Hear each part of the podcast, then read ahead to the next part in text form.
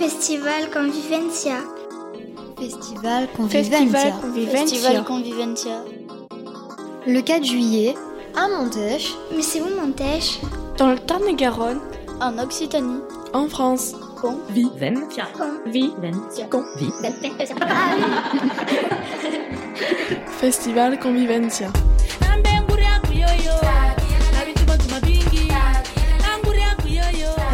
Bonjour, nous sommes le CMJ de Montèche et nous recevons Monsieur Astoun. Alors, Monsieur Astoun, pouvez-vous vous présenter en quelques mots? Oui, je, suis historien. J'ai fait un travail de professeur d'histoire pendant euh, des décennies. Et euh, évidemment, je me suis intéressé euh, en particulier à l'histoire locale. Voilà. Très bien. L'histoire locale, à peu près de quel secteur? Vous Alors, toute la région montalbanaise, tout le Tarn-et-Garonne. Et euh, évidemment, j'ai fait des recherches approfondies puisque euh, j'ai fait une thèse. Donc, euh, j'ai fait des recherches sur l'enseignement dans la région à l'époque moderne, c'est-à-dire entre le XVIe et le XVIIIe siècle. C'est sur cette période-là que j'ai fait le plus de travail de recherche. Et d'ailleurs, dans mon histoire de Montèche, je parle beaucoup de cette période. On dit souvent le canal du Midi, mais ici on dit, le canal des deux mers. Quelle est la différence entre les deux? Alors, euh, effectivement, euh, ici à Montèche, euh, c'est le canal des deux mers qui passe, c'est euh, le canal latéral de Garonne. C'est-à-dire que le canal du Midi a été construit au XVIIe siècle par Paul Riquet, bon, pour désigner celui qui en a été réellement l'initiateur, entre 1664 et 1681.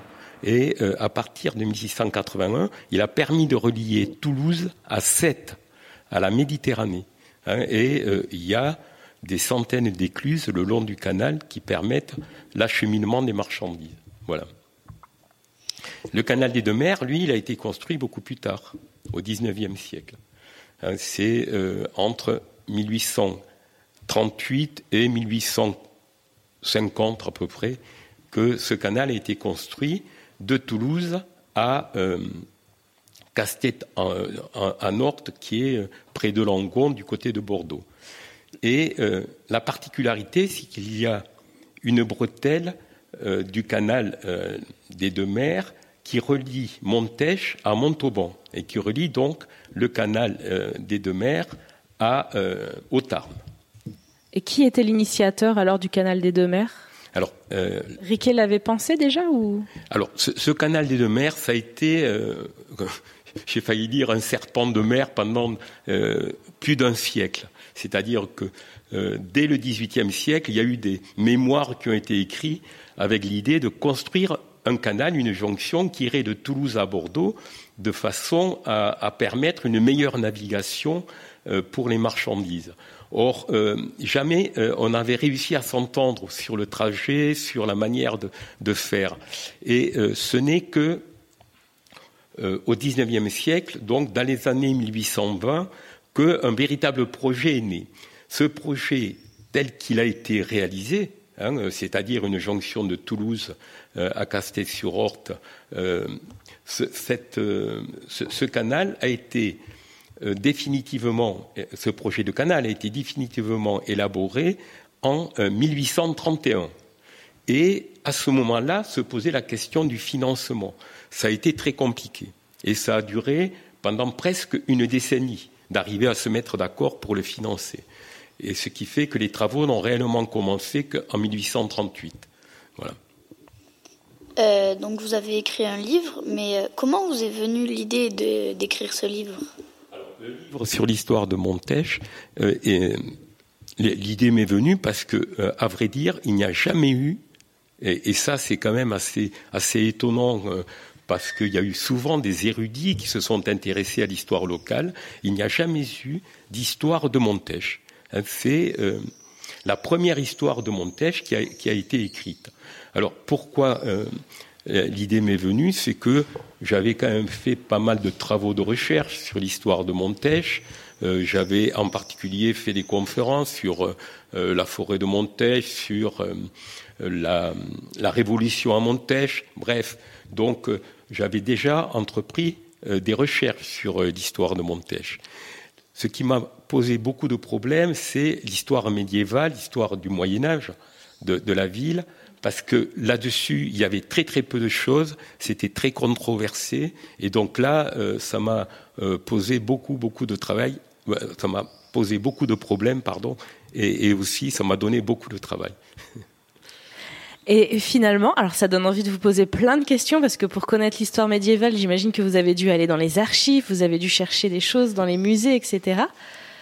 Oui, alors, euh, c'est vrai que j'ai beaucoup travaillé aux archives. Alors moi, je suis pas médiéviste, donc, euh, euh, par exemple, les textes en latin, j'ai bien fait du latin pendant très longtemps, mais j'ai eu du mal à m'y remettre. Il a fallu que je m'y remette, parce que j'ai trouvé des textes qui étaient, en particulier la charte de Montèche, je, je l'ai retrouvé aux archives d'abord à Montpellier. Et puis finalement, je me suis aperçu que le texte figurait ici dans les archives alors que personne ne le savait. Et, c'est tout à fait par hasard. Donc euh, euh, j'ai été amené à, m'intéresser de manière très précise à l'histoire médiévale.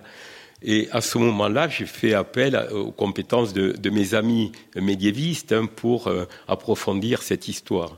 J'ai beaucoup travaillé avec eux. Il me semble que quand on avait travaillé ensemble, vous nous aviez parlé d'un château qui existait à Montèche. Oui. Euh, alors, est-ce que vous pouvez nous en reparler ici? Alors, Montèche a été construite euh, donc euh, à l'initiative du comte de Toulouse euh, à partir de 1134. C'est la première ville neuve qui a été faite avant Montauban, dix ans avant Montauban. Et cette ville neuve a été construite autour d'un château, puisqu'il euh, s'agissait de défendre euh, cet accès de Garonne au nord de Toulouse.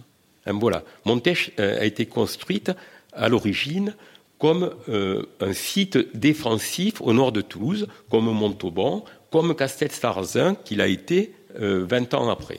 Voilà.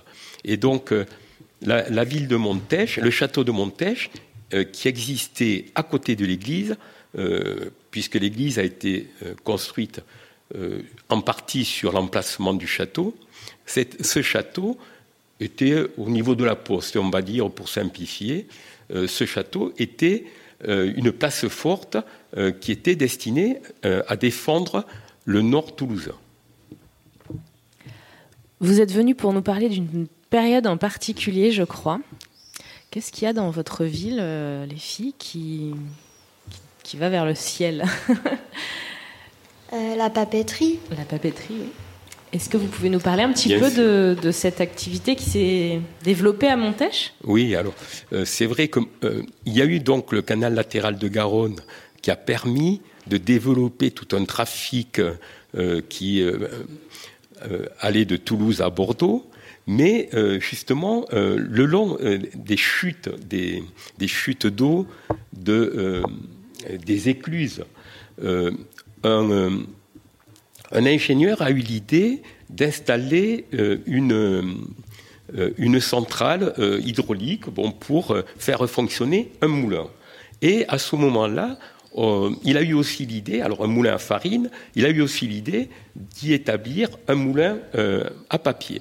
Et euh, le premier moulin à papier a été édifié au début des années 1860 le long, le long du canal, à l'emplacement euh, actuel là, de, l'usine, évidemment, hein, de, la papeterie. Cette papeterie, elle utilisait à l'origine comme euh, matière première des pailles de céréales. Et ces pailles de céréales étaient collectées euh, avec des chevaux hein, et des charrettes. Elles étaient collectées à peu près à 70 ou 80 kilomètres autour de Montèche.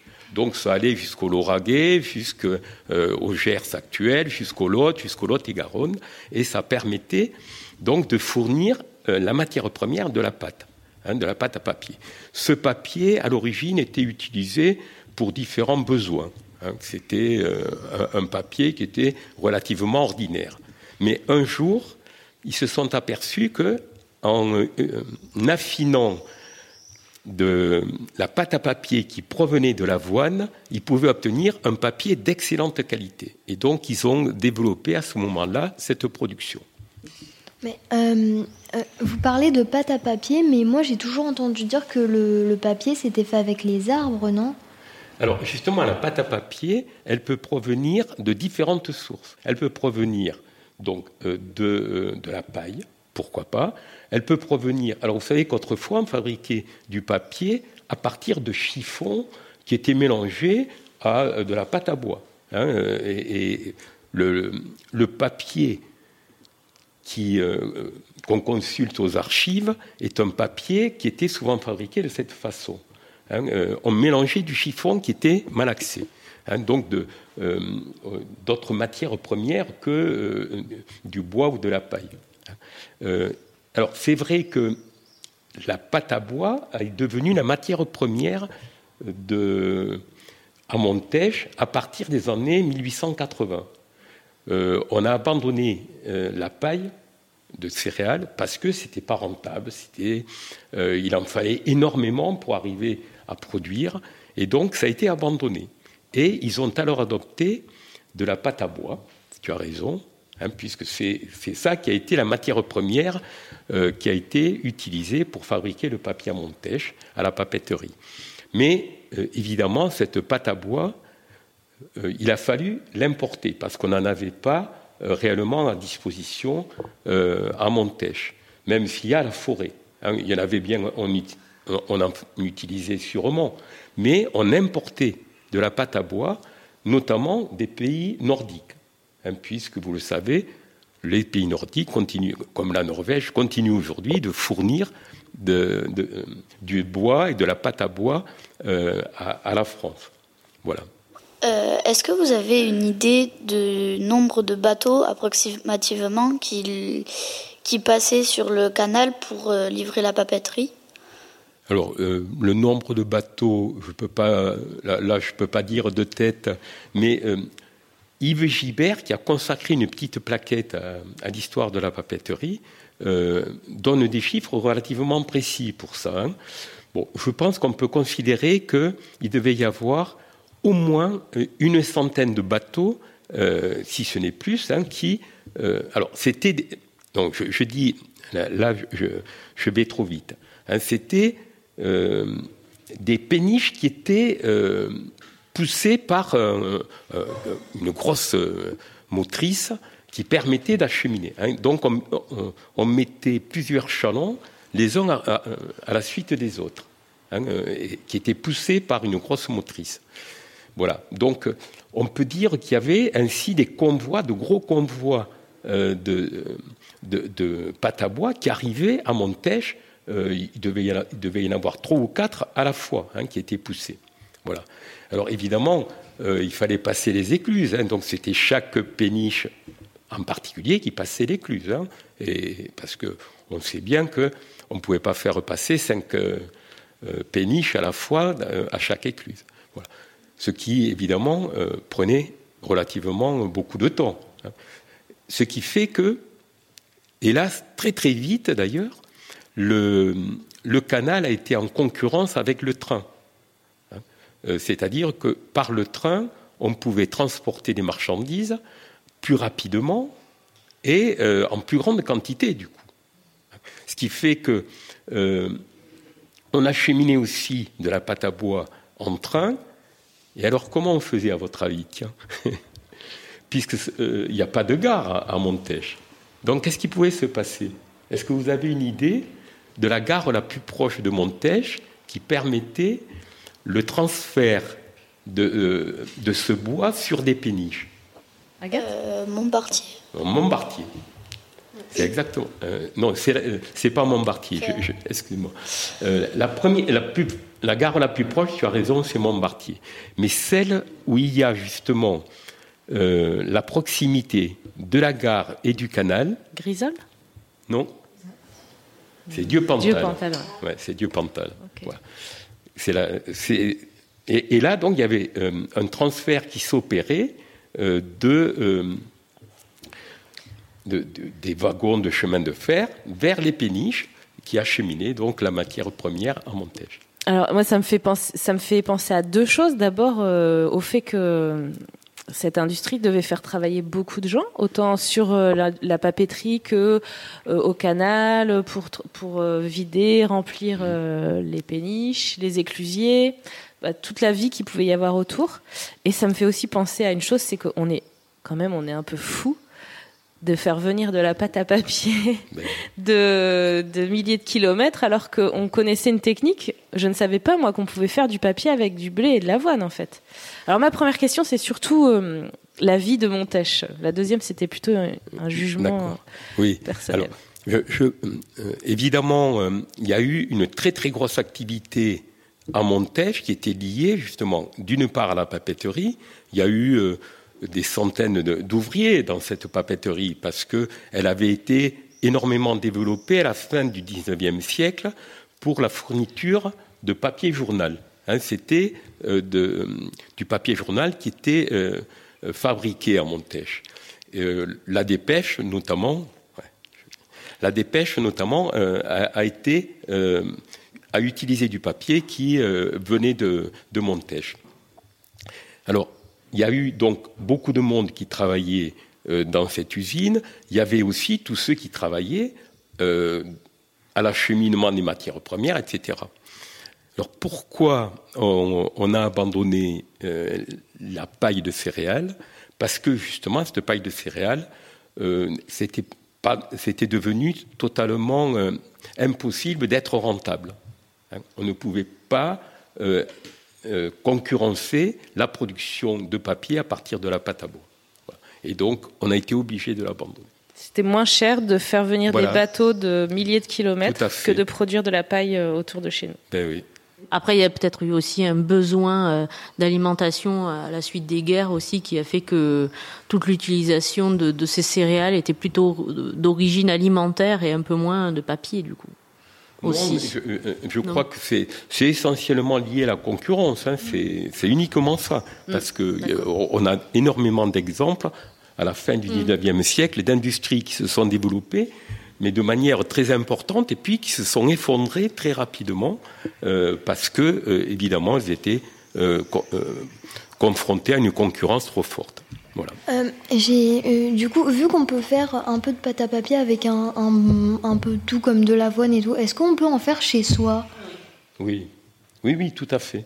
Mais il, existe encore des moulins, des moulins à papier artisanaux euh, qui fonctionnent avec des matières premières euh, locales qu'on peut trouver chez soi, tout à fait. Monsieur Astoul, est-ce que, euh, avant qu'on se quitte, vous pouvez nous conseiller des lectures ou peut-être des émissions télé ou des podcasts radio pour se, se, nourrir un peu plus sur le sujet et sur la vie de Montèche pendant cette période ou d'autres périodes, sur l'histoire de Montèche?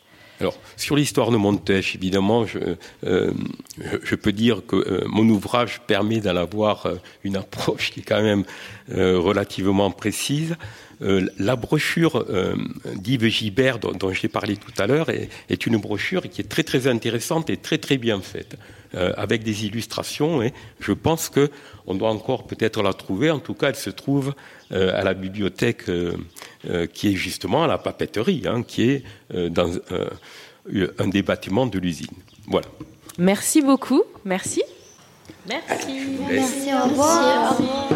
Bonjour, nous sommes le CMJ de Montèche et on reçoit Sophie Palomba et Philippe Delio pour nous parler de l'œuvre de la pente d'eau.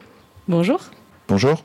Bonjour. On va faire un petit tour de table pour que chacun se présente, d'accord? Et puis aussi parler de, comme c'est des jeunes qui habitent à, à Montèche, nous raconter si vous êtes déjà allé à la Pando depuis qu'il y a la nouvelle œuvre, ce que vous en pensez, ce que vous aimez, ce que vous n'aimez pas, etc. Moi, je m'appelle Marie, je suis la technicienne et je ne suis pas encore allée à la Pando depuis que je suis ici. Bonjour, je m'appelle Anouk et euh, j'ai pas pu encore euh, aller visiter la Pando euh, de Montèche. bonjour, je m'appelle Agathe, donc j'ai pu aller voir la pente d'eau et effectivement, je trouve que c'est ça apporte de la couleur un peu et c'est bien. Bonjour, je m'appelle Maya et j'ai pu aller voir la Pando et je trouve ça très joli, euh, sympa à visiter. Bonjour, je m'appelle Léonie et euh, je suis déjà allée à la Pando et euh, je trouve ce lieu agréable. Bonjour, je m'appelle Colline, je suis déjà allée à la Pando et c'est calme et c'est joli. Alors, il y a une jeune qui était là, Sarah, qui était là pour la préparation samedi dernier, qui nous a expliqué qu'elle était allée avec son école en vélo, là, dernièrement. Et alors, j'ai pas bien compris, mais elle a dit on peut monter en haut et après, on a une très belle vue, un très beau paysage, etc. Donc, on a tous ces éléments et ensuite, on va laisser nos invités euh, nous parler de tout ça et je vais laisser Anouk poser la première question. Alors, pouvez-vous vous présenter en quelques mots? Donc bonjour, euh, moi je m'appelle euh, Sophie Palomba, je travaille à la communauté de communes euh, Grande Sud Tarn-et-Garonne, donc, dont dépend Montèche. Euh, et donc moi je m'occupe de tout ce qui est tourisme et en particulier de construire en fait des, gros projets euh, voilà touristiques. Euh, et pour ça je suis accompagnée dans ma mission généralement d'architectes, de paysagistes, de scénographes, voilà pour ben, essayer d'imaginer des sites touristiques intéressants et qui vont euh, plaire euh, à la fois aux habitants mais aussi aux touristes euh, qui vont venir visiter Tarn-et-Garonne. Voilà. Donc parmi par exemple ben, les, intervenants ou les prestataires auxquels on fait appel, ben, il y a Philippe Delio qui est euh, présent à côté de moi et qui est un des intervenants du site de la pente d'eau de Montèche. Bonjour, donc Philippe Delio, architecte paysagiste, bureau d'études à. Nous sommes du Vaucluse à Cadenet. Et donc depuis cinq ans, on travaille sur ce projet. Euh, donc on a euh, proposé justement un voyage qui démarre à la papeterie où nous sommes, qui est un accueil où justement il y a la maison de site, l'office de tourisme intercommunal dont, parlait Sophie Palomba. Et donc on propose aux visiteurs un- une promenade bucolique, intéressante, insolite, expressive, euh, qui nous amène jusqu'à la pente d'eau, jusqu'en haut de la pente d'eau dont vous parliez tout à l'heure, pour euh, admirer et reconstituer le, le couple machine-péniche où il y a une surprise à l'intérieur. Euh, nous vous recevons donc pour parler de la pente d'eau de Montèche. Euh, Pouvez-vous nous parler de ce lieu hier et aujourd'hui et de la péniche Altaïr? Ben, la péniche, en fait, elle vient de loin. Elle vient de la Marne, de la région parisienne. Donc elle vient à 1000 km et donc il a fallu la transporter jusqu'à Montèche. Euh, et la pente d'eau de Montèche que vous avez vue, en fait, elle a été construite en, dans les années 80 pour euh, transporter des bateaux qui faisaient 40 mètres. C'est ce qu'on appelle le gabarit fréciné. Voilà, donc c'était VNF qui avait euh, développé ça pour qu'on on développe le fret sur le canal latéral de la Garonne et sur le canal du Midi. Et donc, euh, avec toute l'équipe euh, de maîtrise d'œuvre, avec Raymond Cascarini et Benoît Sicre de Bakélite, les scénographes, eh bien, on, a fait en sorte que euh, cette péniche arrive euh, à Montèche, fasse un voyage. On l'a coupée en deux pour qu'elle puisse faire le voyage, parce qu'il y a beaucoup d'écluses qui sont aujourd'hui euh, euh, qui n'ont pas ce gabarit-là, enfin cette longueur-là, si vous voulez, entre deux portes d'écluses. Et donc, on l'a coupée en deux pour qu'elle puisse descendre, eh bien, euh, la Saône, le Rhône, hein, arriver à traverser le canal de Sète, remonter le canal du Midi et arriver donc entre le canal entre deux mers depuis Toulouse pour arriver effectivement euh, à côté de la péniche où vous, avez dû la voir, n'est-ce pas? Alors, savez-vous pourquoi ils ont choisi ce nom pour la péniche? Donc ce nom, c'est en fait le nom du bateau euh, à l'origine. hein. On ne l'a pas changé euh, quand elle est venue euh, dans le projet à Montèche. Donc moi, je sais ce qu'est Altaïr, mais je ne sais pas si vous, vous le savez du coup, oui? Non. Non. Donc c'est le nom d'une étoile en fait, Altaïr. Et donc euh, le proprié- l'ancien propriétaire Christophe Donez, euh, voilà, avait euh, donné ce nom à ce bateau. Et on a trouvé euh, que c'était intéressant, en hommage ben, euh, à tout le, parcours qu'il a fait pour nous l'amener jusqu'à Montèche, de garder euh, le nom de ce bateau qui était très joli et qui aujourd'hui est la fabuleuse compagne de la pente d'eau de Montèche. Voilà. Et pour compléter le, le propos de Sophie, en fait, le Donès qu'on a été voir, qu'on a, qu'on a même voyagé avec lui sur la péniche, il adorait les constellations avec son père. Voilà. Donc la première péniche s'appelait la Grande Ourse, et donc la deuxième était euh, Altaïr, qui est une des constellations d'Orion. Voilà. Comment l'idée de euh, faire une œuvre d'art vous est-elle venue? Qu'est-ce que vous appelez œuvre d'art? Euh, ben, Décorer euh, la d'eau. Très bonne question. Parce que c'est à la fois une œuvre. Alors d'abord, c'est une œuvre industrielle, puisque c'est un patrimoine industriel où des gens ont inventé un moyen de pousser des bateaux pour éviter de passer les écluses et de ne pas les reconstruire et les abîmer. hein. C'est ça le, point de départ. Et puis de passer plus vite la pente, hein, la fameuse pente. Et, en fait, quand on a eu l'idée de ce voyage entre la papeterie de Montèche et la Pando de Montèche, donc d'avoir un voyage à travers différentes étapes, eh bien, comme souvent on fait dans des projets de paysage où le plaisir de la promenade est d'abord, est d'abord avant tout euh, quelque chose qu'on offre aux visiteurs comme une façon de, communiquer, de partager un patrimoine euh, et, de leur raconter une histoire, eh bien, on aime bien faire des haltes. Donc, tu as des haltes curieuses, il y a des haltes instructives. Et pour euh, créer ces haltes, on fait souvent appel à des scénographes qui, eux, inventent une identité visuelle, une identité graphique, des couleurs, des flèches, des mots, des motifs pour justement euh, créer un univers.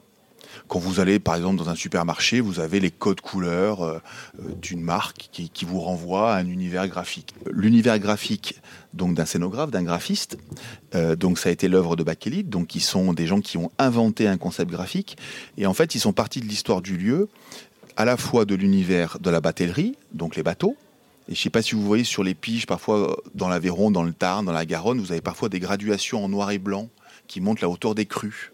Hein, donc qui, montrent la hauteur et, c'est une façon. Sur Altaïr, sur, sur le bateau, vous avez aussi des petits rectangles noirs et blancs qui montrent la hauteur de la péniche par rapport à l'eau, parce que quand elle navigue, bah, quand elle s'enfonce, on mesure à quel niveau elle est par rapport au poids qu'elle transporte. Et au-delà d'une certaine graduation, on arrête de la charger, elle est trop pleine. Voilà, donc c'est une petite gradation. Donc vous avez tout l'univers de, de la batellerie où il y a d'autres codes, et puis l'univers du ferroviaire, puisque c'était des locomotives qui poussaient un masque qui lui-même poussait de l'eau sur lequel reposaient des bateaux. Et donc euh, cet univers euh, de la batellerie, de la, du ferroviaire, bah, c'est les feux rouges, c'est les feux oranges, c'est les feux euh, jaunes. Vous savez, parfois vous avez des passages à niveau des, des, motifs blancs et, et, et rouges, vous savez, qui font, les, qui font des signes comme ça et qui montrent au train d'aller à droite, d'aller à gauche. Donc c'est l'univers du ferroviaire. Et donc, comme la pente d'eau, c'est à la fois l'univers des bateaux et l'univers des locaux, hein, des locomotives du ferroviaire, et eh bien donc Bakelit a eu l'idée de, mixer ces deux univers graphiques, inspiré d'un mouvement Memphis, qui est un mouvement graphique des années 80, euh, qui était aussi très très coloré, pour justement créer cet univers et pour créer, je, vous remercie, jeune fille, une œuvre d'art. Ça vous plaît, les, couleurs de la machine? Est-ce que vous saviez de quelle couleur elle était avant? Euh, Rouillée un peu. Euh, oui, alors avant d'être rouillé peut-être. Euh, bleu oui. oui. voilà, bleu. Voilà, bleu et blanche, c'est ça. Mais dans les dessins, euh, les premiers dessins qu'avait dessiné l'ingénieur Jean Robert de la machine de la pente d'eau, elle était aussi assez colorée. Alors je ne sais pas d'ailleurs pourquoi elle a perdu ses couleurs voilà, des dessins, des premiers dessins, mais voilà, c'est assez marrant et on montre aux visiteurs euh, qui sont souvent assez surpris de l'avoir aussi coloré. En, tout cas, quand, on, fait une œuvre, euh, c'est-à-dire quelque chose qui interpelle le visiteur, est-ce que c'est une œuvre d'art? Ça, c'est une autre question. Euh, mais en tout cas, il y, avait cette idée de ponctuation de la promenade, d'avoir des lieux insolites qui nous permettent de mettre en scène et de donner à voir justement les différents éléments patrimoniaux, les différents bâtiments d'exploitation de, de, voies navigables de France, des agents qui travaillent ici, parce que c'est un site actif. Hein, qui a, il y a 10 000 bateaux qui passent sur le canal latéral de la Garonne euh, chaque année ici. Il y a 80 000 vélos qui y passent, il y a des gens qui s'y baladent, etc. Donc c'est un site déjà qui est vivant. Et donc le, les points de vue que vous, que vous, dont vous avez parlé tout à l'heure, par exemple, quand on arrive dans la pente d'eau, en haut de la pente d'eau, avec la fameuse passerelle rigolote là, multicolore, eh bien effectivement, c'était pour interpeller le visiteur et, avoir, et, faire en sorte qu'il ait des petits jalons, si vous voulez, hein, comme des, ponctuations. Combien de temps cela a-t-il pris pour réaliser cette œuvre? Alors, dans un projet, il y a différentes étapes. Euh, donc, euh, il y a l'étape où on, va se réunir voilà, avec euh, différentes euh, collectivités, voilà, différents acteurs institutionnels pour se dire ah ben tiens on a on a bien envie de travailler ensemble et euh, on a envie de faire un projet qui soit bien à la fois pour les touristes et les habitants. Donc ça c'est la première étape. Euh, ensuite, il y a l'étape où on se dit, ah, pour, pour réaliser ce projet, il va falloir qu'on fasse appel à des gens qui connaissent un peu l'architecture, le paysage, etc. Et on va commencer à dessiner, voilà, faire des études un peu de, eh, voilà, plutôt de, de l'ordre intellectuel, voilà, pour, pour essayer de concevoir intellectuellement un projet. Et puis après, il y a la phase où on fait appel à des entreprises et on va dire bon, allez, maintenant, on se met tous ensemble et il faut construire vraiment avec des voilà. Et tout ça, donc ça a pris, si je me trompe pas, presque cinq ans, voilà. Donc euh, c'est long de construire un projet comme ça. je ne sais pas si euh, tu veux compléter. Hmm. Oui, c'est un projet, c'est d'abord le faire partager avec les habitants, avec les acteurs, comme l'a dit Sophie Palomba, et que les gens s'approprient le lieu et qu'on essaye de voir à travers les écoles, à travers la médiathèque, à travers la commune, à travers la communauté de communes, à travers le département, qui était aussi un des acteurs du projet, quelles sont les attentes des gens, les cyclistes, hein, les enfants, euh, les artistes. Il y a des artistes ce soir. Comment on fait un projet qui accueille, qui puisse accueillir des artistes? Et dans la commande euh, de, des différents acteurs, eh bien, il y avait ce théâtre de verdure que le maire de Montège souhaitait, et de dire comment un projet citoyen. Moi, j'aime bien l'idée du patrimoine citoyen. C'est-à-dire des patrimoines qui, c'est pas un grand patrimoine, c'est pas une cathédrale. C'est quelque chose qui appartient à tout le monde, de vous, les jeunes, jusqu'aux grands adultes et aux grands-parents, voilà, et, qu'on peut transmettre. Et, donc, c'est voilà, donc comme le disait Sophie, c'est très important de départ. Qu'est-ce qu'on veut, voilà. Euh, et une fois que tout le monde a dit qu'est-ce qu'il voulait, il faut trier, parce que parfois c'est un peu contradictoire, hein, voilà. Euh, qu'est-ce qu'on veut et, ensuite, effectivement, on dessine, on fait des plans. On fait des perspectives, on fait des croquis, on fait des dessins, on fait des simulations, on fait des photos avant-après, voilà. Et puis après, on, effectivement, on, écrit les travaux et on lance des, consultations pour obtenir des entreprises qui, elles, après, réalisent. Nous avons lu dans Montèche Magazine, et du coup, vous nous en, vous nous en aviez parlé, euh, que c'était inspiré du, mouvement, du mouvement Memphis. Pouvez-vous nous, nous en dire plus? Alors, c'est une très très bonne question encore. C'est quoi le mouvement Memphis? En fait, vous avez dans, l'histoire de l'art, vous avez des, moments, des mouvements artistiques. Euh, le cubisme, par exemple, avec Picasso. Euh, euh, donc le mouvement Memphis avec l'atelier Escola. et puis vous avez d'autres mouvements aujourd'hui picturaux qui, développent d'autres façons de peindre, etc. etc. avec les fresques, par exemple, qui est un autre mouvement artistique initié par, par, du street art. Donc le mouvement Memphis, c'est des artistes des designers, donc ces gens qui dessinent des objets, euh, des casseroles, des lits, des lampes, euh, des tables, euh, voilà, qui, ont commencé à, se dire que finalement, c'était pas la fonction qui faisait la forme. Donc, par exemple, une chaise, vous dessinez une chaise et vous faites en sorte qu'elle vous soyez bien assis. Et c'est la première chose importante quand on dessine une chaise. Et ils sont dire non, la chaise, on veut d'abord qu'elle soit jolie, qu'elle soit rigolote, qu'elle soit colorée, qu'elle ait, une forme particulière. Et puis si on peut s'asseoir dessus, c'est pas plus mal. Mais c'est pas ce qu'on lui demande en premier. Donc ils ont inventé des objets, des tables, des lampes, euh, des, chaises, des canapés, des, guéridons, des, boîtes, effectivement, qui étaient d'abord des objets qui étaient agréables à voir, qui était très joli, qui interpellait, très très coloré. Hein, donc ils ont associé beaucoup de couleurs, qui était aussi une façon de créer des, matières nouvelles avec le plastique, avec le polymère, avec l'inox, etc. Et donc qui développait effectivement des couleurs particulières. Et si en plus les objets pouvaient servir à une autre fonction, eh ben c'était pas plus mal. Voilà. Donc il y a des tables aujourd'hui Memphis, il y a des il y a des bancs Memphis, il y a des lampes Memphis qui sont donc effectivement qui éclairent, où on peut s'asseoir, où on peut manger, mais c'est euh, très particulier. C'est, parfois euh, les, pieds sont plus gros que la table, le dossier est plus petit que l'assise. Voilà, donc c'est, un décalage comme ça qui a interrogé les gens et qui a eu un certain succès dans les années 80-90. Alors, êtes-vous content du rendu et pourquoi? C'est à moi de répondre Alors, euh, je trouve que le rendu tout à fait intéressant, notamment, euh, alors pas de mon avis, mais de, du retour qu'on a des gens, puisque c'est, euh, comme vous avez pu le dire, un lieu qui interpelle, un lieu aussi où on a envie de, de se poser. Il y a quelqu'un d'entre vous qui a dit c'est calme, voilà, donc c'est calme. On a aussi envie de faire des activités, du vélo, puis des fois on a envie de visiter des choses, donc on a la péniche, on peut rentrer dedans, comprendre des choses, voilà. Donc c'est un lieu de rencontre, euh, à la fois pour les habitants, mais aussi pour euh, des touristes. Et en ça, je trouve que c'est plutôt réussi, oui. Merci Sophie. Léonie euh, Que, que peut-on dire aux personnes qui n'aiment pas du tout cette œuvre? On, on, on, peut leur dire, d'abord, on peut le, il faut leur expliquer. J'ai essayé de le faire, j'espère que ma réponse était, était claire tout à l'heure, mais il faut leur expliquer. Et, et je pense qu'on quand fait un projet, quand on dessine une école, quand, etc., si d'abord, il faut bien qu'elle fonctionne bien.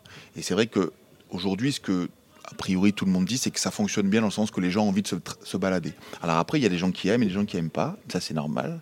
Euh, et, on n'est pas, là pour contenter tout le monde. Euh, mais ceux qui n'aiment pas, en tout cas, on essaie de comprendre d'abord qu'est-ce qu'ils n'aiment pas. Est-ce que c'est la couleur? Est-ce qu'il y a parce qu'il n'y a pas assez de bancs? Est-ce que c'est parce que c'est long?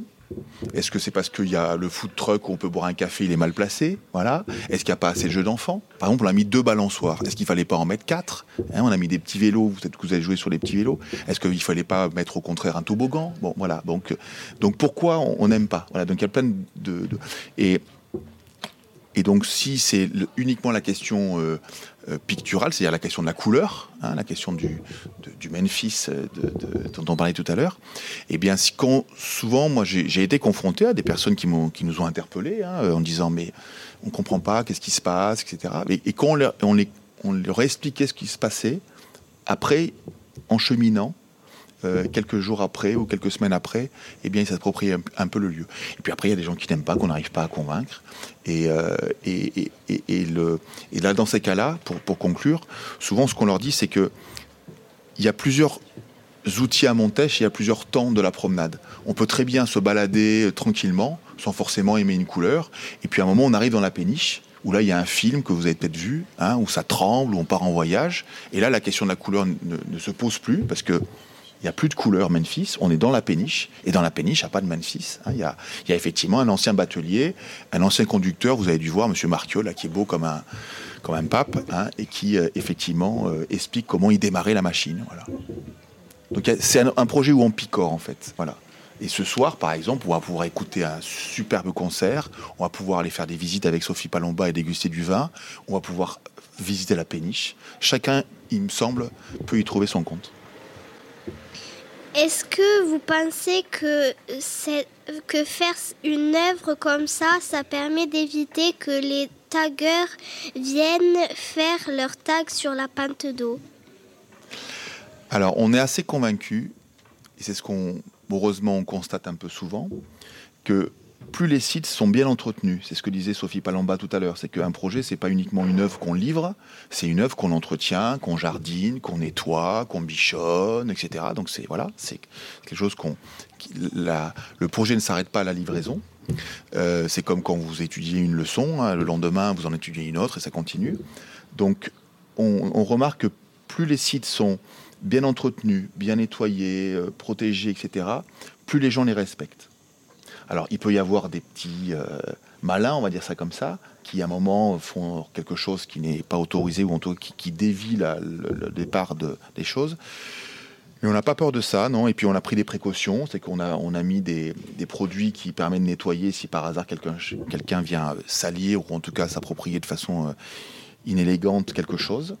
Euh, et puis souvent les artistes respectent les autres artistes. Et moi, je, je, je, considère que le travail de Bakelit, c'est un travail artistique. C'est une interprétation artistique d'un patrimoine. Et on peut espérer que les autres artistes respectent euh, leurs copains. Avez-vous des anecdotes euh, à nous raconter sur ce projet?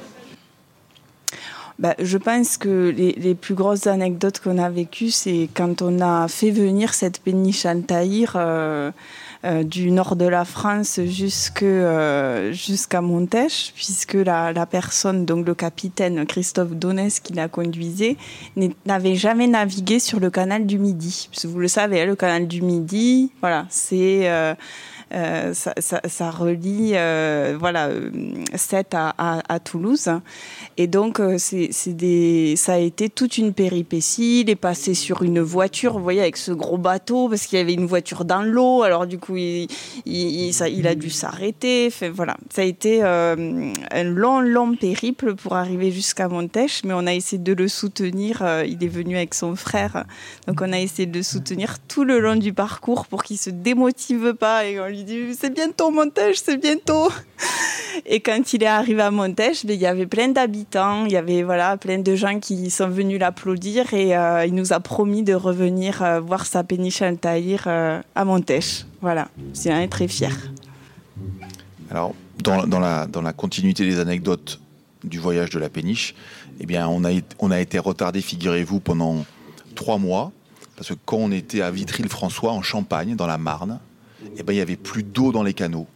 C'était il y a un an et demi, il y avait la grande sécheresse, et Altaïr a été bloqué pour un bateau par manque d'eau et donc est arrivé un petit peu plus tard euh, à Montèche parce qu'il y avait plus d'eau dans les canaux. Voilà, donc c'était aussi quelque chose qu'on ne maîtrisait pas et, qui a été le comble d'un marinier. Hein, voilà, et donc il a dû s'arrêter, déposer sa péniche, rentrer chez lui et il est revenu quand l'eau est revenue. Euh, aimeriez-vous vous baigner dans le canal latéral Et si oui, pourquoi? Alors, déjà, je fais une petite note qu'il est interdit de se baigner. voilà, dans le, le, canal et les écluses, notamment sur Montèche. Euh, après, euh, comme, euh, comme vous pouvez le savoir, il y a quelques animaux qui vivent dans ce canal. Alors, est-ce que vous savez quels animaux vivent dans ce canal? On en a eu un à la péniche il n'y a pas longtemps. Euh, des loutres. Des ragondins, oh, voilà. Alors des moi, loutres, là. moi, personnellement, j'aimerais pas me baigner dans le canal parce qu'il y a des ragondins et ça me fait un peu peur, voilà. Qu'est-ce que le canal vous inspire? Le canal, il, le canal, il nous inspire le voyage, il nous inspire le transport, euh, il nous inspire l'ombre, parce que le canal latéral de la Garonne est planté. Le canal du Midi est planté aussi de platanes que la VNF est en train de renouveler. Euh, et, le canal, ça nous inspire aussi le plaisir de la promenade au bord de l'eau, avec des guinguettes, avec des quais, avec des maisons inclusières. Voilà. Le canal, c'est aussi des écluses, c'est ça, nous, c'est aussi des bateaux qui passent, des cyclistes qui longent le, la vélo-voie verte. Voilà. Donc le canal, c'est un, une voie, c'est une voie c'est une voie linéaire. Hein, c'est un lien entre deux points. Et puis le canal latéral de la Garonne et le canal du Midi, c'est aussi un, une œuvre prodigieuse hydraulique, puisque comme vous le savez, l'eau, quand elle coule, elle est, elle est horizontale. Hein, entre, enfin, on veut qu'elle soit horizontale, parce que sinon on la perd. Et donc pour monter une pente ou descendre une pente, eh ben, il faut des écluses. Voilà. Donc un canal aussi, c'est une façon de monter de l'eau, ou de faire, de faire descendre de l'eau. Voilà. Et la pente d'eau, euh, de faire glisser de l'eau. Aimeriez-vous euh, transporter sur le canal? Alors, qu'aimerais-je transporter sur le canal? Alors moi, ce que ça, rejoint la précédente question. Ce que m'inspire le canal, c'est aussi toute une histoire. Euh, dans la péniche, si vous y êtes allé, vous avez sans doute vu justement des registres de navigation. Euh, des années 1954 euh, d'une éclusière qui s'appelait Madame Julia, qui était et qui est toujours habitante de Montèche, qui était éclusière de la maison 12 ou 13, je ne sais plus. Et euh, on voit toutes les marchandises qu'elle transportait. Alors, enfin, que les bateaux transportaient et qu'elle, elle faisait passer du fait qu'elle était éclusière. Alors, on voit du blé, du vin, on voit euh, de l'arsenic. Je ne sais pas si vous savez ce que c'est l'arsenic, c'est un poison, voilà, une matière très dangereuse. Euh, donc moi, qu'est-ce que j'aimerais euh, ben, Le vin, c'est plutôt sympa. Et puis euh, en plus, euh, ben, vous savez peut-être, chez nous, on produit aussi du vin. Donc voilà, je trouve ça plutôt sympa, le vin. Avez-vous d'autres projets artistiques? Sur le site? Pas forcément. Alors, bon, si on, va, si on parle du site, euh, on aimerait, euh, au niveau de, du fonctionnement de ce site, que euh, justement il y ait une, une, carte blanche qui soit donnée bah, tous les ans peut-être à un artiste. Il y a des espaces d'exposition qui sont prévus à la maison de site Office de tourisme. Vous avez peut-être vu, aujourd'hui, il y a une exposition qui retrace les, les 4 ans, 5 ans du, du chantier. Et peut-être de même, ben voilà, on aimerait qu'il y ait un artiste qui vienne, hein, comme il y a des artistes qui viennent sur la péniche, euh, euh, la tourmente, là, la péniche de Convivencia, ben, euh, voilà, présenter leur œuvre d'art. Ben, nous, on aimerait qu'il y ait des artistes qui viennent sur ce site et qui ben, questionnent voilà, le site et, donc qui, qui, qui permettent de rendre ce site toujours vivant, notamment sur un plan artistique.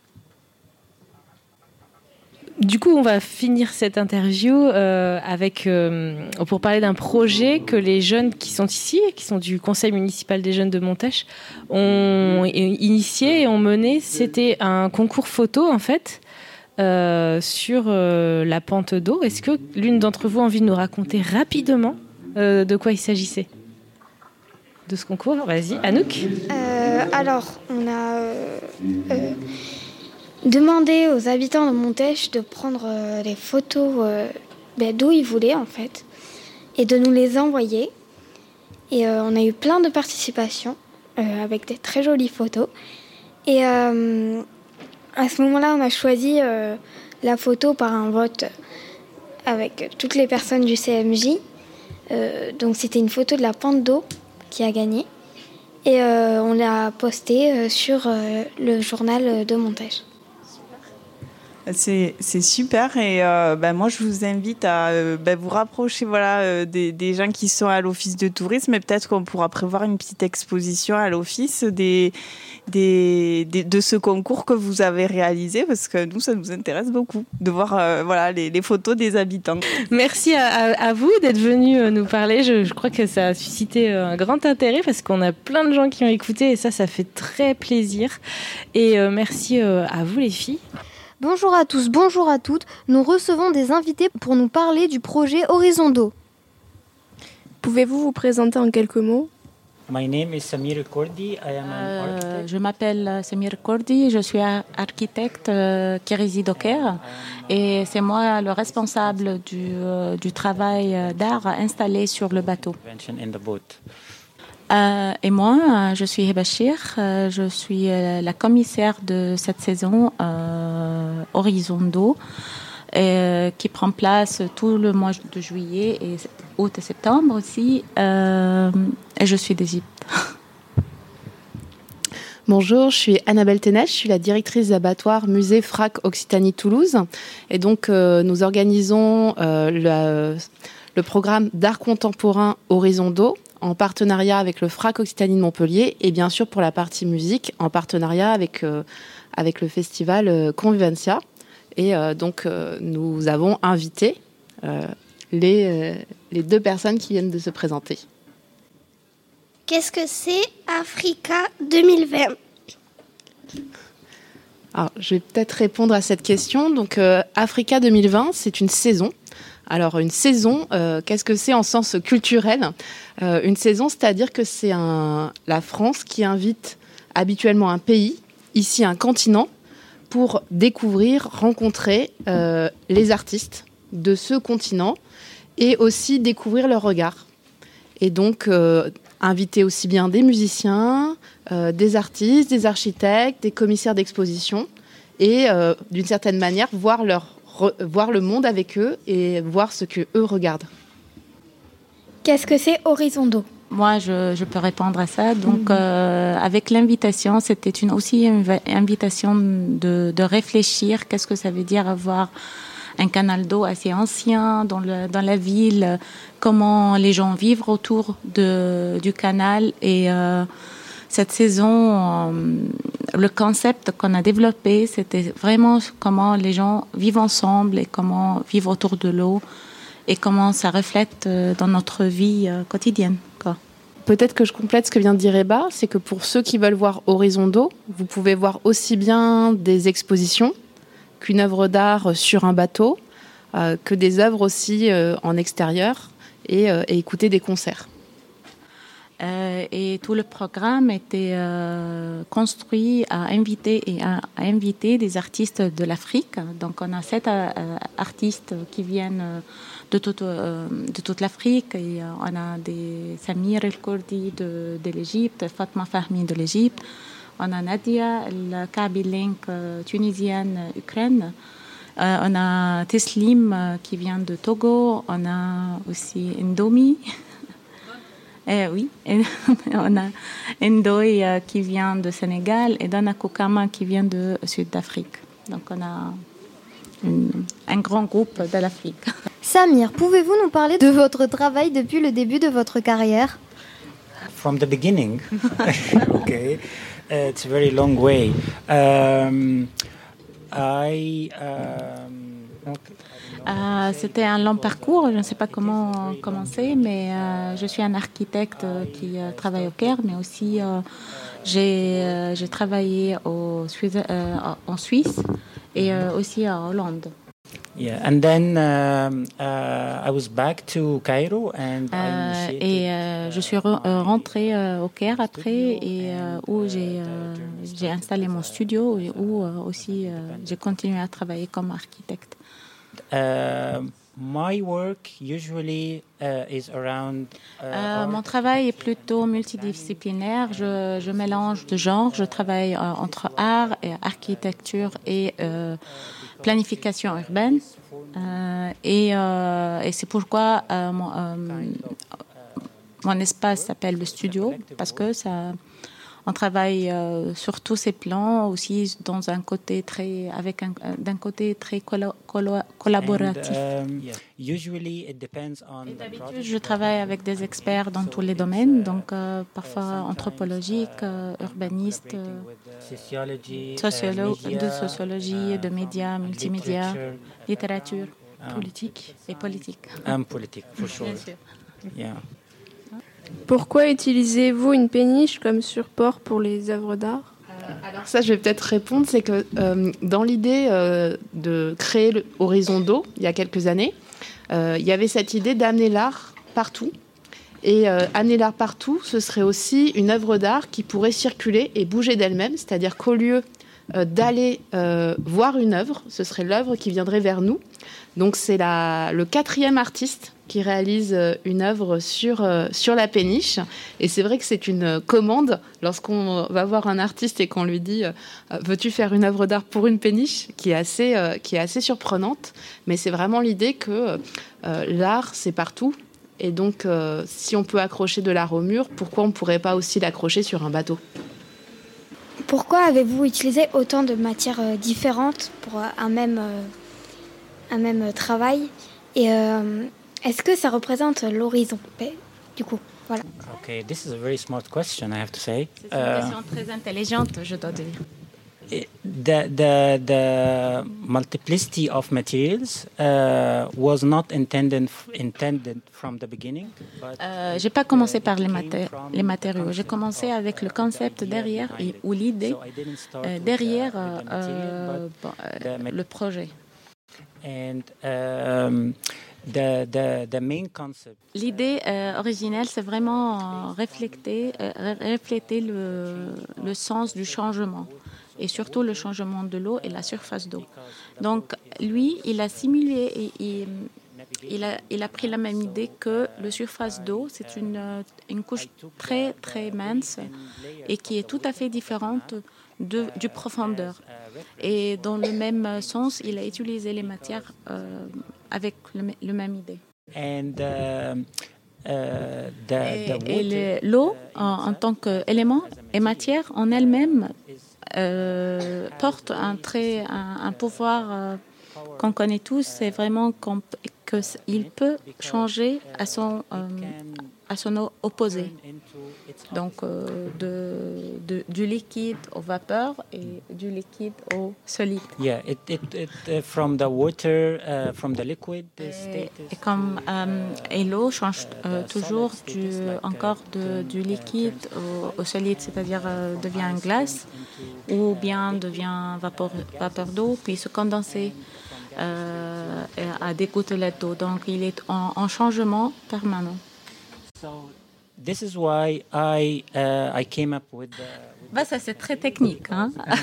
euh, bon, alors il a, il a euh, alors utiliser une seule matière, c'était pas assez pour euh, re, euh, pour refléter l'idée derrière l'œuvre.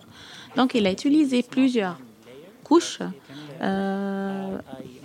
plusieurs couches ensemble pour faire un, une, une fabrique. Une... Alors les couches euh, s'entreposent. Euh, euh, c'est pas simplement une ou deux, mais parfois ça arrive à cinq couches de matière différentes. And, uh, I call it composite section and, Alors, uh, l'effet que, visuel de toutes les couches entreposées, entreposées c'est euh, tout à fait différent si on, euh, si on utilise, utilise une seule couche d'une seule matière. D'une seule matière. And, and then I started to like test different colors. Et là vient euh, le rôle du, des couleurs. Donc euh, aussi c'est pourquoi il a utilisé toutes ces couches pour eux. Euh, avec euh, il, il, a il a testé avec plusieurs couches, plusieurs couleurs pour refléter tous les éléments, l'eau, le, le, ciel, l'environ et tout. And um, the, the, the intervention Et c'est aussi c'est une comme une scénographie ou un, un, une une scène pour théâtre parce que maintenant, après le Covid, on a presque oublié commencer d'être au théâtre. Et, euh, maintenant, enfin, on aura des concerts euh, tout autour de, la péniche. Et là, ça nous rappelle encore la, scénique ou la scène du théâtre. And I added the third dimension of it. So the very et la dernière chose, bien sûr, c'est donner et ça donner euh, une dimension, euh, troisième dimension euh, au travail, euh, au lieu d'avoir un seul euh, une de, dimension perspective, le perspective de deux profondeur. dimensions, mais aussi ça donne la, la, la, le sentiment de profondeur. Et euh, parce que moi, je me demande comment vous vous sentez sur, euh, autour de, la péniche et qu'est-ce que vous avez pensé de ça? On a l'artiste et sa, son inter interprétation. Bon, ça va, c'est très bien. Mais comment vous, euh, comme euh, jeune euh, spectateur, euh, a senti et a pensé à cette œuvre? Euh, au début, moi, je pensais que le bleu, bah, du coup, bah, c'était oui l'eau, la mer et tout, et que au-dessus, vu que c'était plus des couleurs chaudes comme le rouge ou le jaune, je pensais que c'était plus le soleil aussi, comme bon, voilà. Ouais, mais c'est presque, c'est presque ce que Samir a dit. C'est vraiment le, le, reflet de, de toutes les dimensions. Et, et mademoiselle, la, la, très intelligente, avec une question très intelligente. Euh, bah, déjà, ça change un peu de, euh, d'environnement, parce que c'est sûr qu'avec le, Covid et tout ce qui est au confinement, euh, on voit tout le temps les mêmes paysages, donc là, ça rajoute, comment dire, bah, juste c'est différent, et ça donne vraiment une impression de profondeur, c'est de la trois dimensions, quoi, et, et c'est, je trouve que les couleurs s'accordent bien avec... oula, pardon avec euh, le, le, paysage même, la péniche, euh, les arbres derrière. Enfin, voilà. Euh, moi, j'ai cru qu'il y avait de l'eau. Et puis, euh, au lieu du soleil, comme disait Maya, j'ai cru que c'était un, une péniche ou un bateau. Ouais. Que disent les artistes quand, leur, quand vous leur posez de faire, proposez de faire une œuvre sur une péniche? D'habitude, les artistes s'intéressent à tout ce qui est euh, défiant, qui porte euh, une dimension différente euh, du travail. Donc, euh, quand, on a parlé, quand, j'ai parlé à, Samir et aussi avec une collègue, qui est une commissaire collègue qui s'appelle Rana Nimr, qu'on lui a adressé et on a proposé de travailler sur la péniche, il était bien excité parce que c'est toujours très intéressant de sortir des quatre des chambres ou des galeries et d'essayer de, de, faire des œuvres d'art qui peuvent communiquer avec les gens directement, aller vers eux et surtout sur un comme un sphère, un espace différent. Donc d'habitude, l'artiste, il peut confirmer ou non, travaille avec la péniche comme un nouveau espace, comme un, comme un tissu niveau, nouveau. Euh, et ce genre de défi, euh, vraiment, d'habitude, il, il, aime bien. Et Annabelle, ça fait 4 ans que vous proposez à des artistes de faire euh, une œuvre sur une péniche. Qu'est-ce que, rapidement, les réactions Alors, ce qui est très surprenant, c'est que je vais, je, vais, je vais rejoindre tout à fait ce que dit, ce que dit Eba, c'est-à-dire que souvent les artistes, ils aiment les défis. Euh, ils aiment euh, remettre en cause euh, les habitudes, y compris les leurs.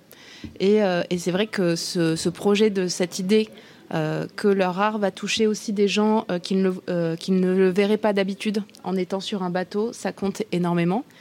Et moi, je suis aussi toujours incroyablement émerveillée par les réponses différentes que donne chacun des artistes. C'est notre quatrième création sur, sur la péniche qu'on accompagne et euh, aucune d'entre elles ne se ressemble.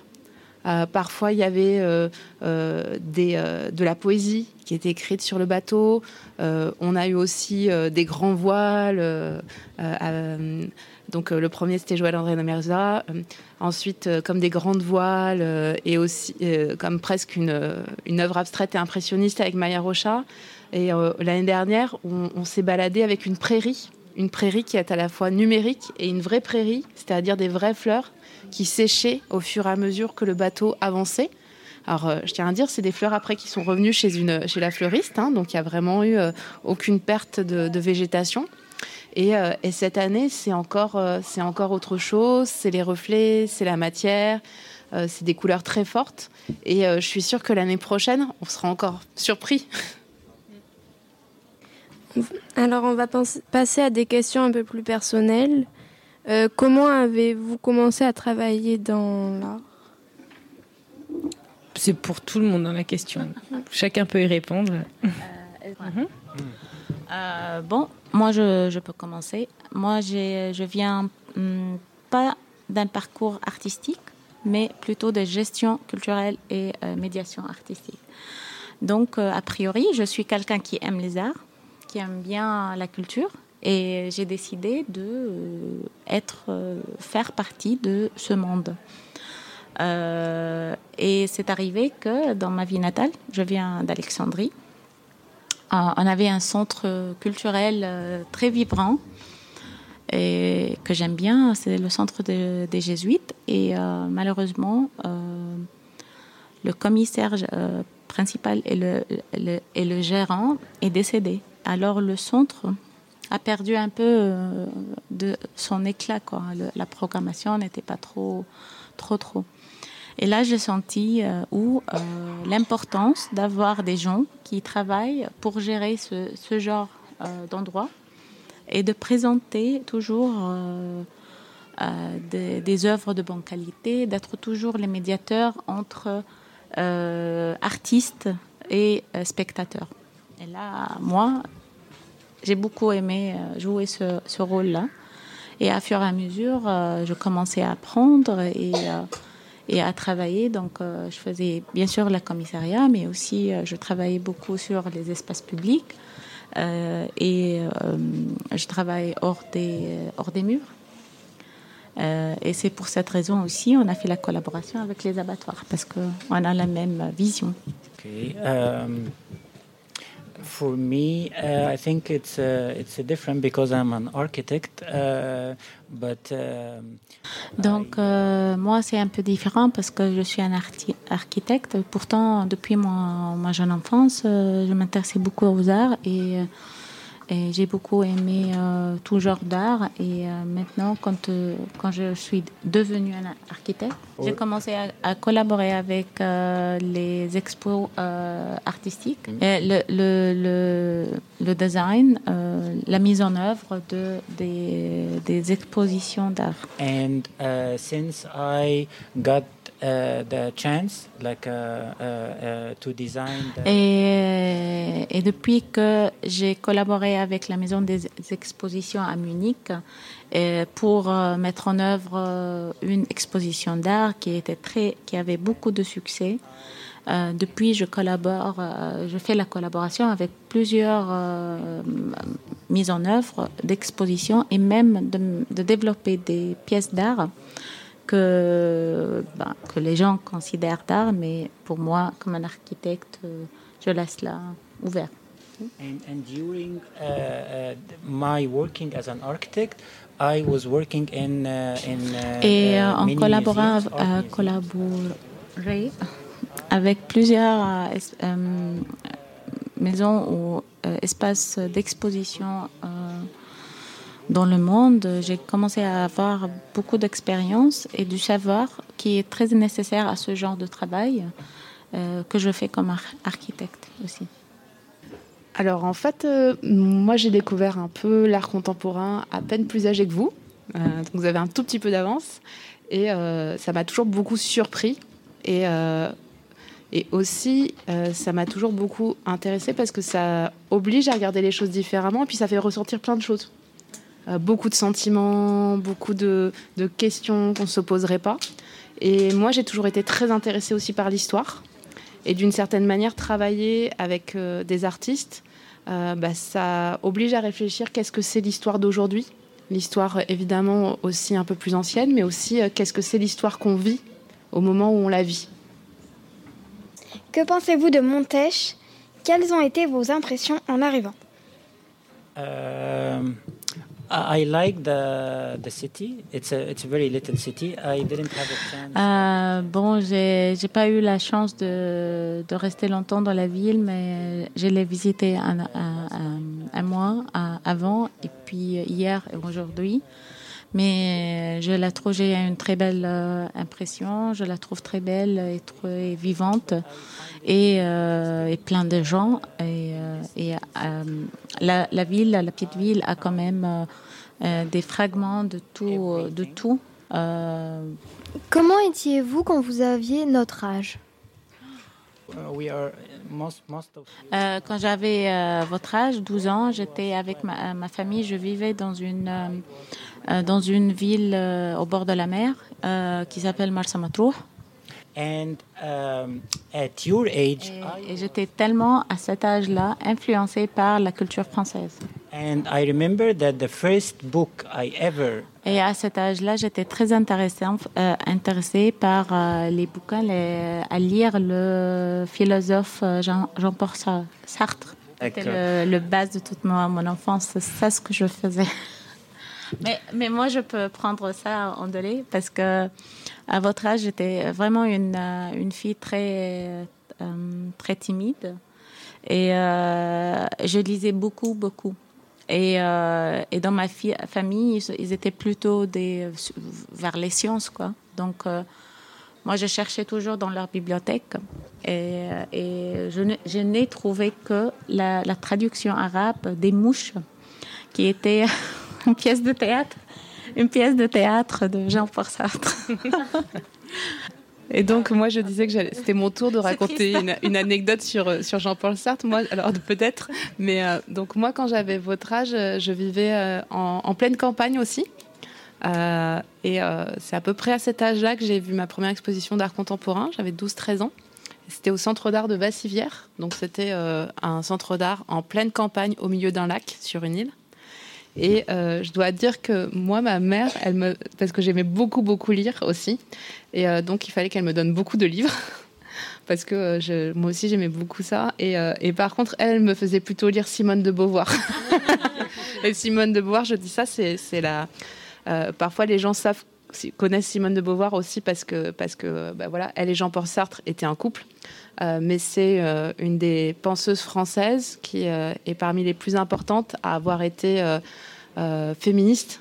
Il y a beaucoup à avoir raconté euh, les mémoires d'une jeune fille rangée, les mémoires d'une femme, et également euh, ce que c'est qu'être une femme. Et je remarque ça parce que vous êtes toutes des jeunes journalistes aujourd'hui. Bravo. Une équipe 100% fé- féminine, ouais, c'est vrai. Euh, quel métier voulez-vous voulez, vouliez-vous faire et est-ce que ça avait un lien avec, avec ce que vous faites aujourd'hui?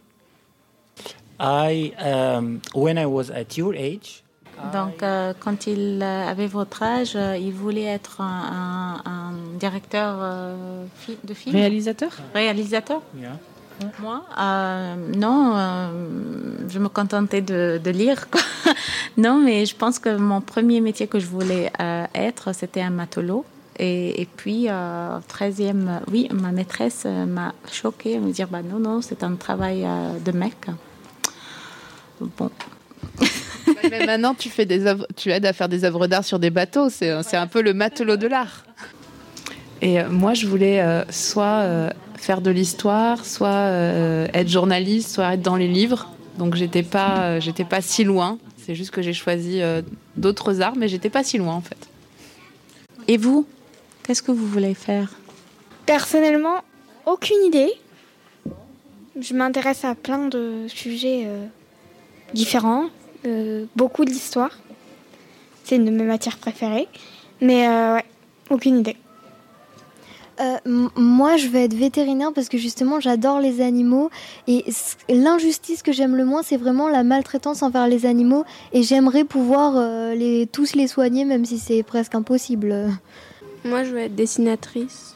Euh, moi, c'est un rêve que je partage avec euh, ma meilleure amie, c'est de vivre dans un camping-car et euh, de vendre nos pâtisseries dans le monde.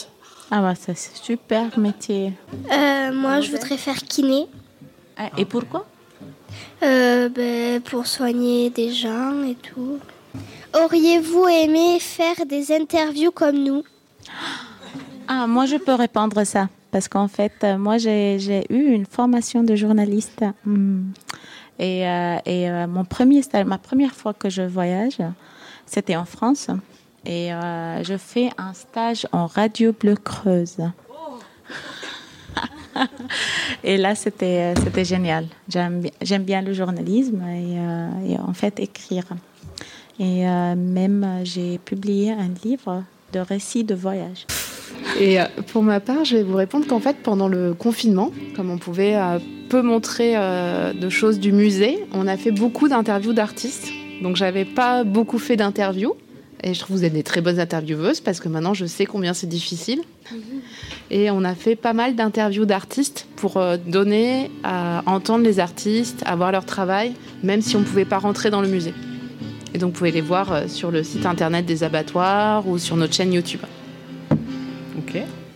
Euh, qu'aimeri- Qu'aimeriez-vous transporter sur le canal? Hmm. I think uh, um, myself, just be on the boat. Moi, je le rejoins. J'aimerais bien, moi, naviguer sur le canal. Il a dit je me je transporterai moi moi-même. Et moi, je voudrais transporter encore plus d'œuvres d'art sur le canal, toute l'année des œuvres d'art sur le canal. Merci Moi, beaucoup. je, je vous remercie. C'était très, euh, très inspirant. Euh, Des, euh, les questions étaient sup- super inté- intéressantes et intelligentes. Merci. Thank you so much. I have to say that it's a very comfortable interview. and, uh, il était très content avec, avec, les inter- avec les questions et était très à l'aise. Et il espère que tous les interviewés, non, interviewants, soient aussi, euh, aussi euh, intelligents et euh, bons interviewants comme vous. Nous sommes à notre troisième rendez-vous de la journée avec toujours un public attentif et présent, et ça c'est génial. On reçoit nos deux derniers invités de la journée avec toujours nos intervieweuses de choc. Elles se présenteront juste après. Je n'en dis pas plus. Ça va commencer. Attention, on va parler encore, encore d'art et de design. C'est dans quelques instants. Bonjour, on reçoit Marwan et Grégory pour nous parler des expositions des masques oniriques. Bonjour. Bonjour. Bonjour. Bonjour. Pouvez-vous vous présenter? Alors, tu- Moi, c'est Grégory Pedro, 21 ans. ok, moi c'est Marwan euh, Abid et euh, 19 ans. Voilà. Après, euh, si on doit en dire plus, euh, moi je suis, euh, je suis étudiant euh, dans le cinéma et euh, je fais des petits projets à droite à gauche, dont l'exposition euh, de Covienza, euh, enfin, durant le festival de Covienza. Moi, je suis juste passionné d'art, de couleurs, de formes. Et j'aime euh, j'aime tout ce qui est créatif, en fait. Et du coup, ouais, avec Marwan, on a organisé une exposition avec le, en partenariat avec Convivenza. Où habitez-vous? Euh, moi j'habite. euh, Ah C'est privé. Non, je- On ne demande pas l'adresse exacte. Ok, non, moi j'habite à, à Saint-Porquier. Moi, j'ai grandi à Montauban et je suis sur Toulouse depuis un an et demi à peu près. Quel est votre rapport avec le canal du Midi? Yes. Ben, euh, moi, je sais que j'ai un, sou- enfin, j'ai un souvenir. Quand j'étais jeune, je me baignais dans le canal du Midi. Est-ce que ça passe comme souvenir? Je sautais du pont. Voilà. J'ai pas vraiment grandi dès les parages pour le coup. Comment êtes-vous rencontrés Au lycée. Euh, ouais, au lycée. Euh, Le lycée Antoine Bourdel à Montauban. Et en fait. euh, On s'est rencontrés en seconde. On a commencé à parler de manga quand c'était pas encore à la mode. Ouais. Et de rap aussi. Bon, en vrai, ça va le rap. Mais voilà. À quel âge vous êtes-vous dit qu'il- que vous vouliez faire euh, du design de l'art? Euh, travailler dans l'art, ouais, dans, dans l'art. euh, en fait, c'est, ça a été Moi, fait spontané. part, hein. Ouais. C'est venu naturellement. C'est venu naturellement. Enfin, on l'a toujours eu en nous et il n'y a pas vraiment eu de déclic. On a toujours euh, expérimenté des trucs à côté. Ouais, c'était vraiment des petits projets à la base. C'était euh, plus euh, dans le sens où euh, on, se, on se comprenait sur, euh, sur, la, sur la création de, de simples photos, vidéos. On était dans le visuel un peu euh, tous les deux. Et on s'est dit, bon, on va faire un truc. Et ça s'est fait naturellement, ouais. On s'est mis ensemble, euh, ben, on avait 21, 19 ans quand on s'est vraiment décidé à travailler ensemble. Mais sinon, ouais, on est dans le créatif depuis un bon moment. Qu'est-ce que vous préférez dans le design Euh, tout. En vrai, le design, c'est un concept intéressant. Et ça marche dans plusieurs domaines. Par exemple, pour une voiture, quand on fabrique une voiture et qu'on crée son design, il faut faire en sorte que le design soit beau et agréable pour tous. Et qu'en même temps, ça ne gâche pas la fonction de la voiture. Mais par exemple, pour la photographie, c'est plus simple, on va dire. C'est vraiment visuel. Et ça a été plus à l'émotion, je pense. Euh, fou, euh, enfin, le design, euh, bon, je vais parler au, au niveau de la photographie, mais dans la photographie, c'est c'est créer en fait, c'est sceller le temps. Euh, Moi je dis, moi, enfin, moi, je dis qu'on on scelle le temps en fait. C'est euh, c'est fantasmer sur un monde et on peut l'avoir durant un petit instant. Et ce petit instant, c'est euh, pendant la photographie, c'est euh, la surface qu'on voit en fait. C'est la photo. C'est quelque chose. euh, On capture un instant. Voilà, on capture l'instant et. Pourquoi des masques? Pourquoi pas? Yes. Euh, pourquoi des. Fa là, là, là, là, pourquoi des masques Euh, je sais pas trop. On a commencé à le faire, on s'est dit, ça peut être lourd de faire une expo là-dessus.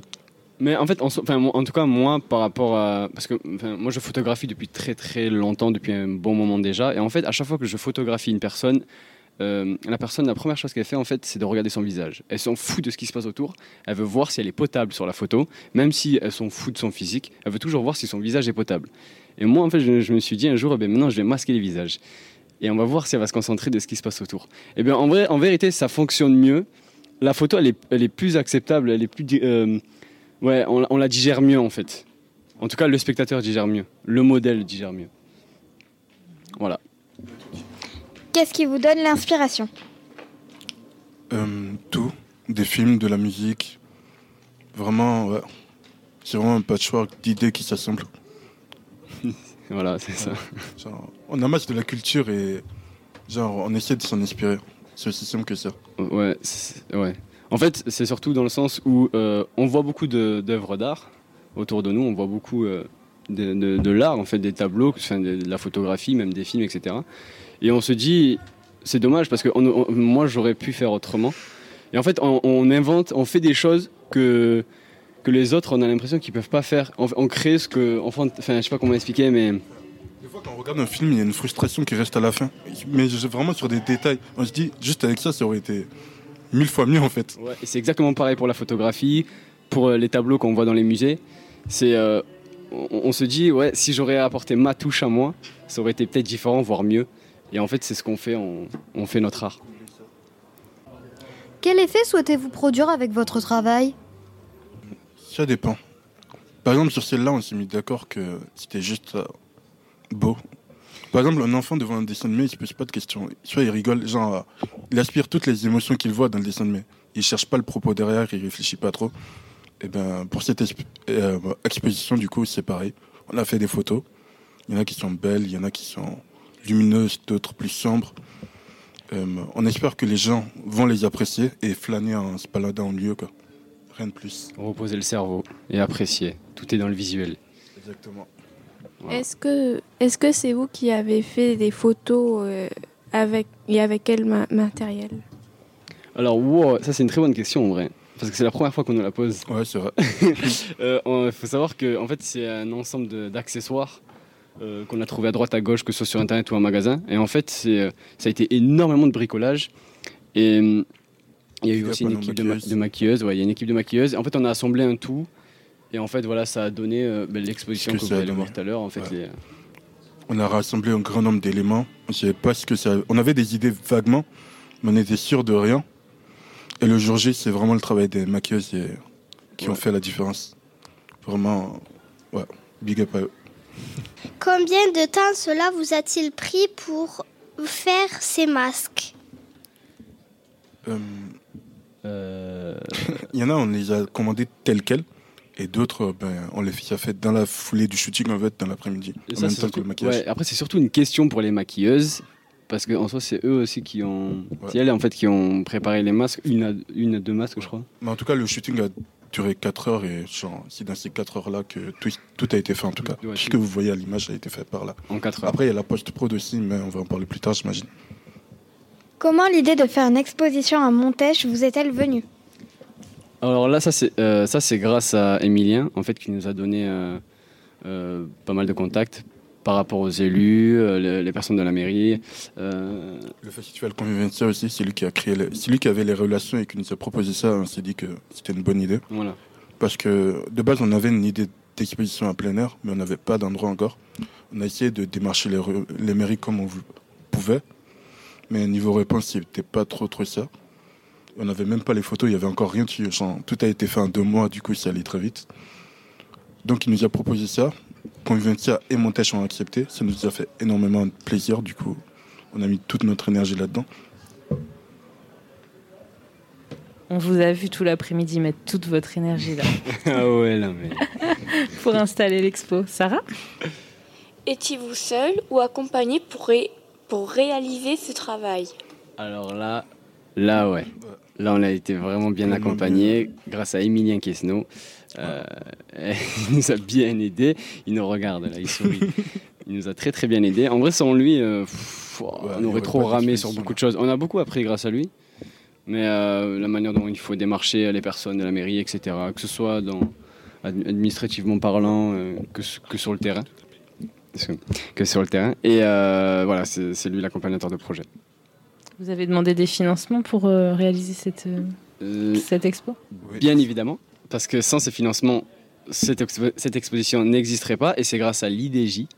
Euh, alors c'est Initiative départementale jeunesse, qui a, ouais, c'est une bourse en fait qui aide les jeunes de 11 à, À 28 tr- ans. de 11 à 28, 30 ans je crois non? Non, 28. Ok 28 à financer un, Un un projet. projet. Et euh, que ce soit culturel, euh, voilà. euh, associatif ou autre, il y a plusieurs critères à respecter. Pour notre part, c'était animation publique et culture. Et en fait, il y a un mini concours. Eux, ils ont un capital total en fait. Du coup, même si c'est un concours, il peut y avoir plusieurs sélectionnés selon le, maximum de leur capital. Et c'est maximum 1000 euros par, par participant. Pour notre part, il nous fallait 980 euros très exactement pour l'impression. Et euh, on l'a eu et c'est excellent. ouais. Ils ont cru en nous. Après, 980 euros, c'était que l'impression. A, on a mis de, no- de notre argent dans les accessoires et autres. Euh, on a eu de la chance, toute l'équipe était bénévole, du coup, merci à eux. Ouais. Parce que du coup, on est jeune, on n'a pas vraiment d'argent. Et voilà. Et voilà. Après, il y a le matériel photo. Alors, on se demandait si vous vendiez vos photos. Et dans ce cas-là, combien vous les vendez? Ça, c'est la question. En vrai, on, s'est trop fait des scénarios en mode Ouais, imagine, il y a quelqu'un qui vient, il veut nous les acheter à 20 000 euros et tout. Genre, euh, on sait pas, on sait jamais. Mais... Ouais, ouais. On n'a pas, on pense pas les vendre pour l'instant. Mais on espère à faire d'autres expos, faire voyager l'expo un peu plus longtemps. Ouais. Parce que là, c'est que sur une journée.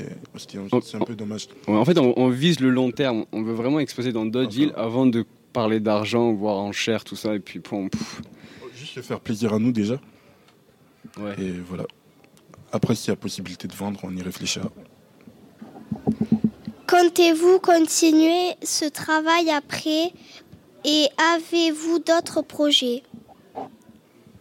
On a énormément de projets et oui, on espère se professionnaliser dans la production audiovisuelle, tout ce qui est imagerie, son. Euh, on adore ça, du coup, ouais. S'il y a des appels à projets qui passent, pourquoi pas, on est disponible. En vrai, cette exposition, en soi, cette exposition, c'est euh, un, un excellent euh, support, voire un, un très bon argument pour dire qu'on on fait quelque chose, on, on maîtrise l'art, entre guillemets, et, euh, et pour pouvoir démarcher d'autres personnes, avoir des contacts de plus en plus, et pour aller toujours de plus en plus loin, en fait. En fait, c'est surtout pour, euh, pour dire aux, aux alentours, à notre entourage, qu'on est capable de faire ça. Maintenant, faites-nous confiance pour, faire, euh, pour pouvoir faire autre chose. Vraiment montrer notre travail. Voilà. Mais peut-être vous pouvez nous parler un petit peu des, Alors, des gens qui ont posé pour vous Euh, je- enfin, alors, les personnes qui ont posé pour nous. On les a démarchés sur Instagram déjà pour commencer. On connaissait personne. Au départ, on a eu une quinzaine de modèles, je crois. Finalement, il y en a cinq qui sont venus le jour J. Ouais, il y en a qui, sont, qui partent en vacances, etc. Plein de petits trucs comme ça. Ils ont tous été bienveillants, ils ont vraiment joué le jeu jusqu'au bout. Ça nous a fait plaisir. Ils ont aidé au niveau des accessoires et tout. Ouais, tout, le monde, tout le monde a participé à fond, franchement. J'ai pas grand chose d'autre à dire. Aimeriez-vous euh, vous baigner dans le canal latéral et pourquoi? Ben, moi, je l'ai déjà fait. moi, je l'ai déjà fait. C'est vraiment super. D'ailleurs, j'ai une anecdote. Si vous allez assez au profond, en dessous d'un pont, il y a toujours des vélos et tout qui traînent. et euh, du coup, moi, j'avais récupéré un vélo. Mais c'est plein de petits trucs comme ça et tout. Mais après, euh, bon, prenez bien une douche quand même, parce que voilà quoi. c'est un conseil. Un jour peut-être, qui sait. Qu'est-ce que le canal du Midi vous inspire? Euh, alors, en vrai, le canal, c'est toute mon enfance quand même. C'est, euh, moi, je, passe par le canal pour aller au travail. Je, passe, euh, je fais mon footing euh, au canal. En fait, tout, pour moi, personnellement, hein, c'est subjectif. C'est, toute ma vie. C'est, comme si c'était le cheminement de ma vie, en fait. C'est genre une espèce de témoin. En fait, c'est ça, c'est un témoin de. Le canal est, un témoin de, ma personne. Il, genre, il me voit grandir. C'est, réel, il me voit grandir. Parce que je suis là tout le temps. J'ai l'impression que ma vie, elle bouge pas, pas fin. Je, je, je suis toujours là, en fait. Toujours là au bord du canal en train de me promener. Et j'ai l'impression que rien n'a bougé dans ma vie quand je me balade au bord du canal. Euh, pour ma part, malheureusement, j'ai pas grandi à côté. Je connais très mal le canal, du coup. J'ai pas grand chose à dire là-dessus. Avez-vous une chaîne YouTube et comment s'appelle-t-elle si oui euh On n'est pas sur YouTube pour l'instant. Ça va arriver, mais pas pour l'instant. Vous pouvez nous retrouver sur Instagram par contre. Le nom c'est Contrebande Création.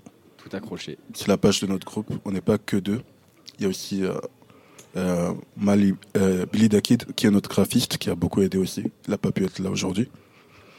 Et Shams Keshi qui est aussi euh, a été à la direction artistique du projet.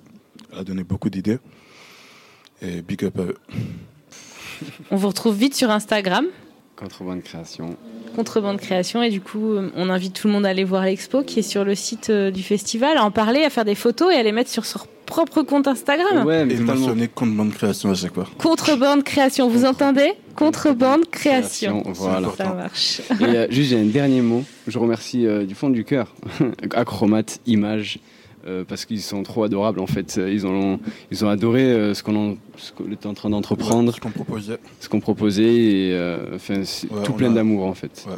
Ouais, ils ont joué le jeu jusqu'au bout. euh, Enfin voilà, c'est leur travail. mais- On a imprimé à la dernière minute, ils nous ont imprimé ça en un jour pour qu'on ne soit pas en retard. Ils nous ont arrangé sur les prix, ils ont compris que ça nous tenait à cœur et ça nous fait énormément plaisir. Merci à vous, merci les intervieweuses, merci, à nos invités, merci, Merci au à vous. Et à bientôt. Merci à la mairie de Montèche aussi d'avoir permis ce projet et à Fanny qui a accompagné le CMJ tout au long de cette aventure radio.